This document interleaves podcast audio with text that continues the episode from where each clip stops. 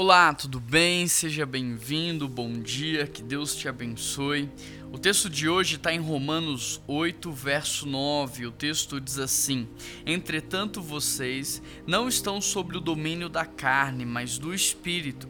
Se de fato o Espírito de Deus habita em vocês, e se alguém não tem o Espírito de Cristo, então não pertence a Cristo.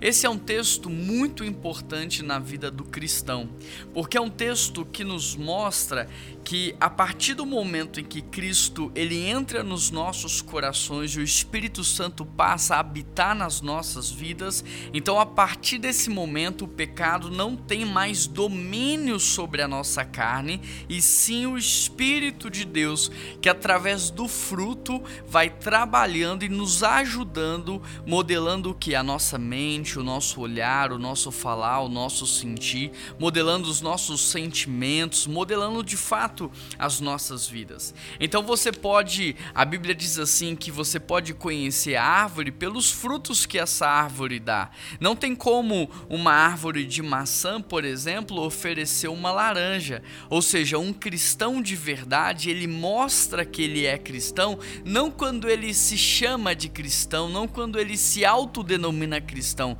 mas quando você olha para a vida dele e você percebe a ação do Espírito Santo. Se antes de Cristo você era alguém que fazia fofoca, depois de Cristo você não pode mais fazer isso. Se antes de Cristo você é alguém que falava mal das pessoas pelas costas, depois de Cristo você não pode mais fazer isso. Se antes de Cristo você era alguém que cultivava sentimentos ruins no seu coração, tinha um olhar é, subjetivo para as pessoas, olhava para as pessoas como um objeto, então a partir de Cristo tudo isso tem que mudar, porque a verdade é, Jesus não faz você 5% melhor do que você era no passado. Ele faz você uma nova criatura. Então a minha palavra para você hoje é: deixe o Espírito Santo controlar sua mente.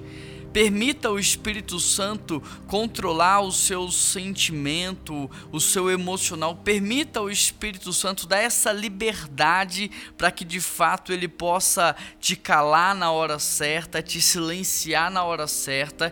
E quando você for falar, que seja de fato debaixo da direção do Espírito, para que a sua palavra possa produzir frutos e possa frutificar. Amém?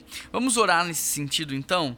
Deus, eu quero pedir ao Senhor que venha ajudar cada pessoa que está participando desse devocional e que o teu Espírito Santo possa de fato agir na vida de cada um.